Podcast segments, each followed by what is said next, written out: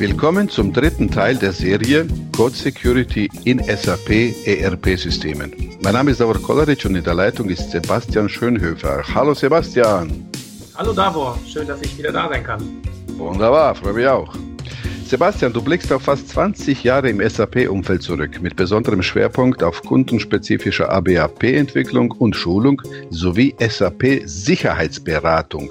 Tja, ABAP, was ist ABAP? ABAP ist eine proprietäre Programmiersprache, die für die Programmierung von Anwendungen im SAP-Kontext entwickelt wurde. Ich wusste gar nicht, dass du sowas kannst. Kompliment. ja, danke. Ich denke, ich kann es einigermaßen gut. äh, ja, und, äh, ja, und heute leitest du bei Napsis als, als Director of Engineering alle Engineering-Teams mit Sitz in Heidelberg. Wunderbar. Genau. Ja. So, für diejenigen, die, die die ersten Teile, ich habe gesagt, das ist heute Teil 3, eine kurze Zusammenfassung, die man sich auch selber nochmal später in Ruhe anhören, könnt, äh, anhören könnte oder kann oder sollte. Ja, im ersten Teil umfasst er die Fragen, wie zum Beispiel, muss man SAP überhaupt sicherer machen? Wenn ja, warum? Wie kann man SAP sicherer machen äh, und äh, wie macht Onapsis SAP sicherer? Und äh, was war noch dabei? Genau, warum hat dieses Thema für SAP ERP-Systeme einen besonderen Stellenwert? Das war im Teil 1. Im Teil, Teil 2 durftest du aus dem Nähkästchen plaudern und das war auch recht mhm. lustig. Ja, und was machen wir heute? Gar nichts. Doch, äh, Sebastian, heute wollen wir den Blick nach etwas nach bisschen nach vorne richten. So, wie sieht das aus? Wenn ein Kunde jetzt das Thema Code Security jetzt in 2021 beginnen möchte oder muss, was sind deine Empfehlungen? Mhm. Genau, also für mich ist erstmal auch wichtig, dass wir das nochmal kurz einordnen und sagen, äh, SAP Security ist also ein Gebilde, das aus verschiedenen Bausteinen besteht und Code Security ist eines davon, ein für mich natürlich sehr wichtiges, das ja auch mein Steckenpferd ist, aber es gibt halt andere Bausteine, ähm, die auch die SAP ganz schön beschrieben hat. Da gibt es ein sehr gutes Dokument, das sogenannte SAP Security Template, mhm. äh, wo man das auch sehr gut nachlesen kann. Und da findet man dann andere Bereiche drin, also auch immer sichere Konfiguration, sichere Datenbanken, sicheres Netzwerk, Rollen und Berechtigungen. Das ergänzt sich alles sehr gut. Aber natürlich ist unser Steckenpferd heute Code Security. Und das ist ein essentieller Baustein davon. Und dann muss man, ähm, wenn man mit äh, dem Code Security anfängt, ich glieder solche Projekte immer ganz gerne in verschiedene Wirkbereiche mal. Mhm. Deutsch vielleicht Wirkbereiche, das, da spreche ich dann gerne von People, von Processes und von Tools. Also, dass man sich überlegt, einmal People, also wer macht das? Wer, wer arbeitet da in irgendeiner Form und muss jetzt etwas anders, etwas neu machen. Ganz wichtig auch immer die Frage der Verantwortung. Wer verantwortet Code Security? Aha, und dann aha. natürlich so Themen wie, sind die richtigen Neudeutsch Skillsets da? Sind die richtigen Personen an Bord? Fehlen mir da irgendwie Wissen? Fehlen mir äh, Kenntnisse oder konkret äh, Qualifikationen? Das okay. ist der Peoples-Bereich. Dann gibt es den Bereich, ähm, der natürlich auch wichtig ist, das sind die Prozesse dass ich mir also fragen muss, naja, wie, wie machen wir denn heute Softwareentwicklung jeweils im Unternehmen, beim Kunden? Wie, wie wollen wir denn die Code Security erreichen und wie kriegen wir das beides zusammen? Wie kriegen wir also Code Security in diese Prozesse rein? Mhm. Und dann natürlich äh, abschließend der Bereich der Tools, der Werkzeuge, ja. wo man sich dann da fragt, was kann uns denn helfen? Wie bekomme ich die notwendigen Überprüfungen hin und zwar so effizient, dass sie mich im täglichen Betrieb nicht behindern, sondern eher da mir auch noch beitragen können, äh, hochqualitativen Code für meine Anwendungen zu produzieren. Mhm, verstehe. Genau. Okay, Sebastian, äh, du hast jetzt erzählt, oder ich habe mir ein paar Sachen notiert, People, Tools und Prozesse. Wo ordnest du Dionapsis dort jetzt ein? Äh, welche Angebote habt ihr hier für eure Kunden? Mhm. Also man muss jetzt natürlich zunächst mal sagen, die Unapsis äh, sieht sich selbst als äh, Produktanbieter in diesem Bereich. Also wir mhm. fokussieren uns schon stark auf dem äh, Schwerpunkt der, der Werkzeuge, der Tools. Wir haben ja okay. die Unapsis-Plattform schon als ein Schlagwort äh, kennengelernt. Und dann sagen, das ist also das, das Standardwerkzeug, oder wir sehen bei uns dann schon die Marktführerschaft in dem Bereich SAP-Systeme entsprechend abzusichern. Äh, explizit dann auch in dem Bereich Code Scanning, womit wir uns ja beschäftigen, äh, bieten wir mit unseren Code-Profiler-Produkten ja die Möglichkeit an, die kundeneigenen Quelltexte in, in kürzester Zeit zu untersuchen und dort sicherheitsrelevante Schwachstellen aufzuzeigen.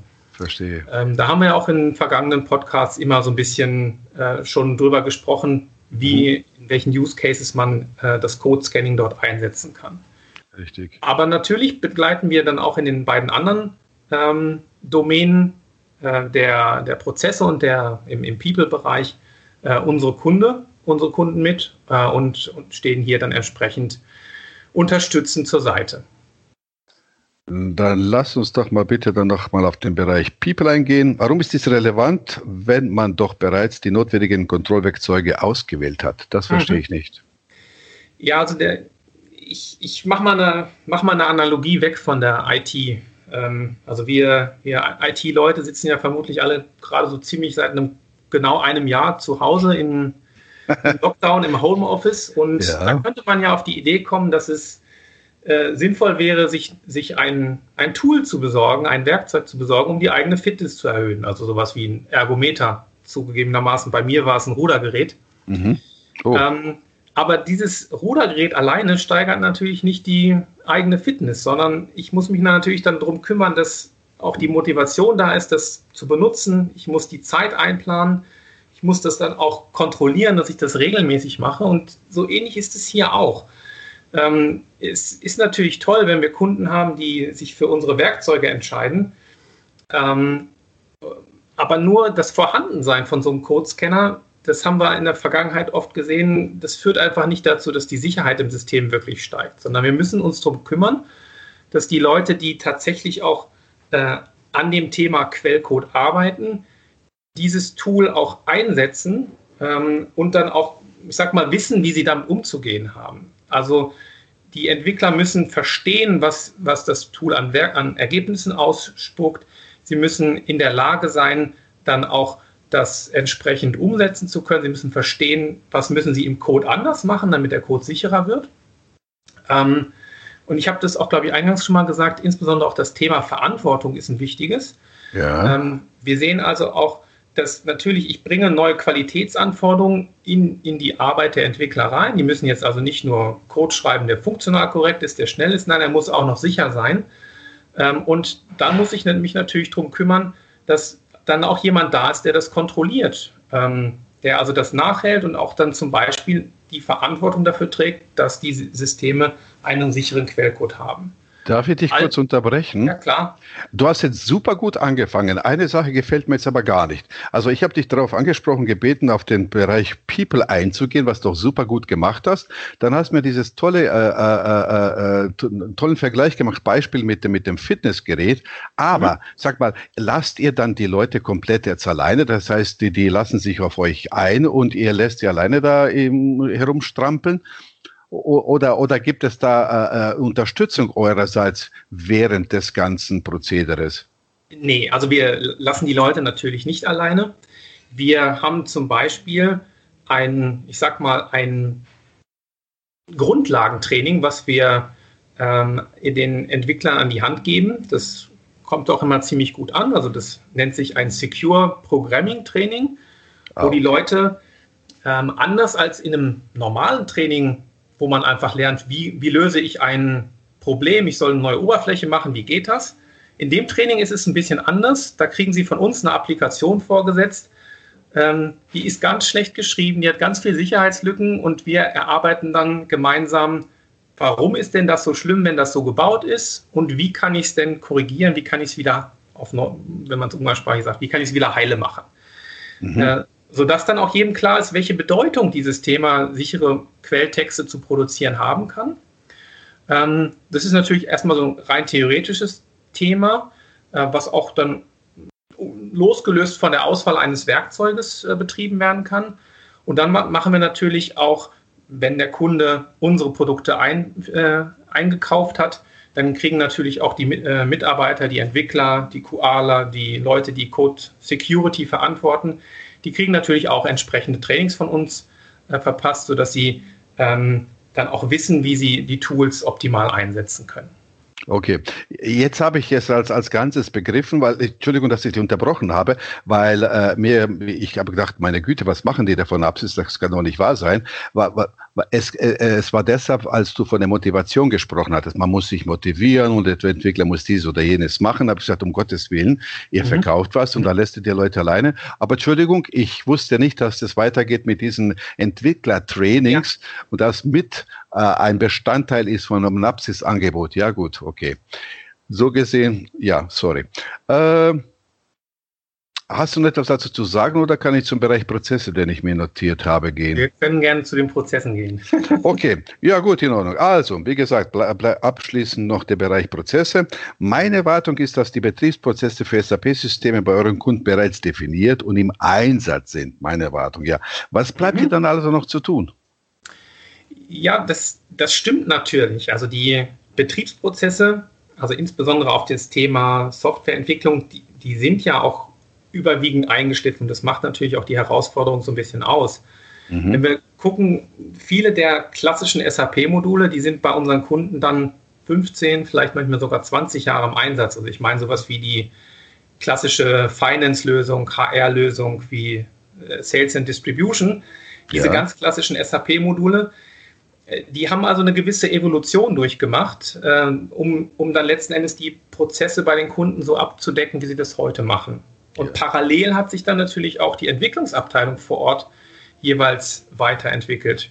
Und das Ergebnis ist, was wir dann sehen, ist, dass halt der SAP-Entwicklungsprozess in dem jeweiligen Unternehmen fünf Kilometer weiter bei dem anderen sieht schon wieder ganz anders aus. Aber es gibt natürlich einen Vorteil, den wir an der Stelle haben. Ähm, wir reden hier über SAP-Landschaft und nicht quasi über sämtliche Software. Und äh, das heißt, die, die Werkzeuge, mit denen die Entwickler im Kundensystem, also im Kundenprojekt arbeiten müssen, die mhm. sind durch die SAP vorgegeben. Das heißt, wir haben eine relativ limitierte Auswahl an Entwicklungsumgebungen, an IDEs, wie man ja sagt. Ja. Und auch das Thema Softwareverteilung ähm, ist standardisiert. Also im SAP-Kontext redet man da vom Transportwesen.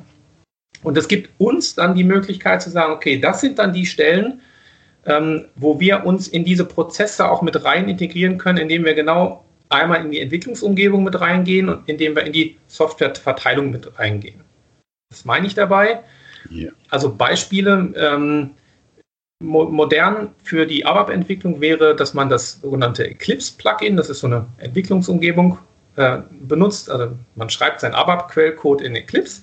Okay. Und ähm, was wir da anbieten, ist zum Beispiel ein sogenanntes Plugin, das also so funktioniert, dass während der Entwickler seinen Quellcode schreibt, wird im Hintergrund automatisch geprüft, ob das, was er da gerade produziert, einen sicherheitsrelevanten Defekt aufweist und ihm dann direkt Feedback zu geben.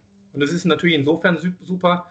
Frühe Rückmeldung heißt dann auch schnelle Fehlerbeseitigung und in, in dem Sinne auch, sage ich mal, eine kosteneffiziente Fehlerbeseitigung. Das ist ja genial. Verzeih bitte, macht man das auch in anderen Bereichen so oder ist es bei euch speziell so äh, jetzt auf SAP bezogen? Mhm. Also sowas gibt es sicherlich in anderen Programmiersprachen auch. Äh, für den Kontext der SAP-Entwicklung sind wir meines Wissens die einzigen, die, ähm, die dieses sogenannte äh, Scan while you type äh, anbieten können. Das ist ja genial. Vor allem jetzt in dieser Zeit, Verzeihung mir bitte, momentan wird wirklich überall über dieses SolarWinds-Zeugs gelesen, e, mhm. egal wo du, wo du hinguckst. Und ich habe mich jetzt auch mit, mit ein paar äh, äh, äh, Anwendern aus eurer Sicht schon unterhalten, aber weniger jetzt auf SAP bezogen. Und ich finde es ja genial. Also kein Mensch von denen macht so etwas, was ihr da macht. Also etwas zu machen und etwas gleichzeitig zu checken, vor allem die Entwickler. Meiner Meinung nach werden auch diese Spezies in Unternehmen viel zu wenig eingesetzt. Stattdessen setzen die, äh, kaufen die, die, die meisten Unternehmen den 27. on top äh, Administrator. Nichts gegen Admins, Jungs. Ihr seid alle ganz toll und super gut, aber auf Entwickler, Softwareentwicklung wird zu wenig gesetzt und ich finde es echt stark, dass ihr das äh, unterstützt, plus dass es solche Möglichkeiten gibt, sich selbst zu korrigieren. Du darfst weiter, Entschuldigung. Ja, kein Problem. Also ich wollte jetzt quasi im Bereich Prozesse noch als zweites noch kurz auf das Transportwesen eingehen. Also mhm. wir Transportwesen in dem Sinne ein SAP-Begriff. Ähm, in anderen Umgebungen würde man halt von äh, Deutsch Softwareverteilung oder dem Deployment reden. Wichtig ist auch hier, da gibt es quasi SAP-eigene Mechanismen, SAP-eigene Werkzeuge, in die wir uns rein integrieren können. Ein Schlagwort äh, ist das sogenannte Charm, heißt das. Das ist eine Charm. Komponente der SAP Charm. Äh, steht für Change and Release Management, mhm. ähm, mit dem ich also äh, dort steuern kann, wie ich die Änderungen, die Change Requests äh, in meinem Unternehmen verteile. Und auch hier haben wir jetzt äh, seit Beginn dieses Jahres eine, einen Add-on zur Verfügung, äh, mit ja. dem wir uns in diesen Prozess rein integrieren können. Und bin ich auch ganz stolz auf das Team, das das gemacht hat, weil hier bieten wir, einen, sagen wir mal, einen dedizierten Workflow an, der es also schafft zu überprüfen, okay, es soll etwas aus dem Entwicklungssystem herausgebracht werden und bevor es in die Produktion kommt, wird nochmal geguckt, okay, was steht denn auf dieser Änderung alles drauf? Was für sicherheitsrelevante Auswirkungen hat denn das? Mhm. Und muss ich eventuell dieses Importieren in die Produktion anhalten und blockieren? Vielleicht kann ich ja dann auch dann äh, entscheiden, ja, ich akzeptiere das Risiko oder das, das muss so sein oder ich habe vielleicht auch keine Zeit, weil das gerade eine, eine wichtige Korrektur ist, die da gemacht werden muss. Aber dann bieten wir halt darüber dann auch an, zu, das zu protokollieren und zu dokumentieren. Es hat jemand die Entscheidung getroffen ähm, und dann darf es produktiv gesetzt werden. Und jetzt schließt sich dann natürlich auch wieder so ein bisschen, ähm, also diese ganzen Bereiche, die ich angesprochen habe mit People, ja. Tools und Processes, das geht jetzt hier wieder so ein bisschen Hand in Hand. Dann ist wieder die Frage, naja, wenn ich so einen Prozess habe, dann brauche ich auch wieder jemanden, der in der Lage ist, die Entscheidung zu treffen. Also der muss dann auch dieses entsprechende Kenntnis haben, der muss zum Beispiel das Training gehabt haben, der muss auch von seinem, äh, von seinem Arbeitgeber die entsprechende Zeit dafür haben. Äh, und ähm, wie gesagt, da, da schließt sich der, der Kreis dann auch wieder entsprechend, äh, dass man also alle drei äh, Prozessbereiche gleich, ja, gleich wichtig und gleichermaßen betrachten muss und sich, man darf sich nicht nur auf einen Bereich konzentrieren. Mhm. Mhm. Ich habe jetzt ein bisschen zwischendurch, weil es halt mal gehört, was notiert, weil mir fallen immer wieder zwischendurch ein paar Fragen. Habe ich die uns zerbrochen oder möchtest du hm. noch zu Ende? Nee, alles klar. Frag gerne. Also ich habe mal, während du gesprochen hast, es ist ja so schwierig. Ich sehe dich ja nicht. Du erzählst was. Ich muss dir zuhören. Zwischendurch mhm. fällt mir wieder was ein. Also das, was du gerade erzählt hast, ich muss ich sagen, ihr seid ja wirklich ein ganz gewaltiges Techie-Unternehmen. Ich weiß, dass ihr sehr, sehr technisch äh, versiert seid. Und äh, sag mal, wie viele Entwickler habt ihr oder hast du in deinem Team? Wird das jetzt hier ausschließlich in Deutschland gemacht oder ist das so eine Gemeinschaft äh, von Onapsis, weil Onapsis ist ja in ganz anderem Land, äh, äh, äh das Headquarter oder macht ihr das gemeinsam oder wie passiert denn das? Ähm, also die Produktentwicklung bei Onapsis ist, wie du gesagt hast, man könnte inzwischen sagen, global verteilt. Wir haben mhm. äh, unser Product Management sitzt zum großen Teil in Boston, in Amerika, wo auch das Onapsis Hauptquartier ist. Wie viele Leute sind es denn? Darfst du das verraten? Du meinst, Onapsis insgesamt sind ich glaube, etwas über 400 sind wir inzwischen. Äh, die Techies, die Techies, lieber Sebastian, genau, die, die Techies. Techies. Wir sind im, im Product and Technology Bereich insgesamt, ich würde mal schätzen, 150, 160 Leute. Ja, nicht ja also schlecht. macht schon einen großen Teil des Unternehmens aus. Mhm. Ähm, im, in meinem Bereich, wo wir uns äh, also explizit mit dem Thema Code Scanning, ähm, diesem Change Management Prozess, den ich äh, beschrieben habe, beschäftigen, da sind wir so circa 40, 45 Kollegen, die, die das Ganze mit mir nach vorne treiben. Mhm. Äh, okay, ganz ehrlich, meine Empfehlung, wenn ich sie aussprechen darf, das, was ihr mit eurem Know-how für SAP, Oracle, eine ganze Geschichten, wo, wo sich Onapsis quasi so, so, so stark ist, ich sage euch eins, erweitert euer Leistungsportfolio, weil wenn wir mit dem Know-how in andere Bereiche drängt, da wird es richtig krachen, weil ich weiß mittlerweile, dass in anderen Bereichen tierisch wenig gemacht wird. Es wird so viel gelabert, aber es ist so wenig Know-how da. Das heißt, SAP, das, was du machst, wunderbar. Falls es euch jemals möglich sein sollte, erweitert es und geht auch anderswohin. Ihr seid wirklich eine Bereicherung. So, ich danke dir vielmals fürs heutige mhm. Gespräch. Gibt es so eine Frage, die ich dir nicht gestellt habe, wo du gedacht hast, meine Güte, warum stellt ihr mir die Frage nicht? Nee, ich glaube, das, was ich loswerden wollte, habe ich, ähm, hab ich alles erzählt. aber vielleicht bietet sich ja die Gelegenheit, das dann trotzdem nochmal bei dir irgendwie zu platzieren in der Zukunft. Wäre ja schön. Definitiv. Also, lieber, äh, lieber Sebastian, lieber Zuhörer, Kontaktmöglichkeiten stehen unterhalb des Interviews. Wenn Sie noch Fragen zu diesem Thema haben sollten, Dankeschön, lieber Sebastian. Tschüss, dann bis zum nächsten Mal. Tschüss.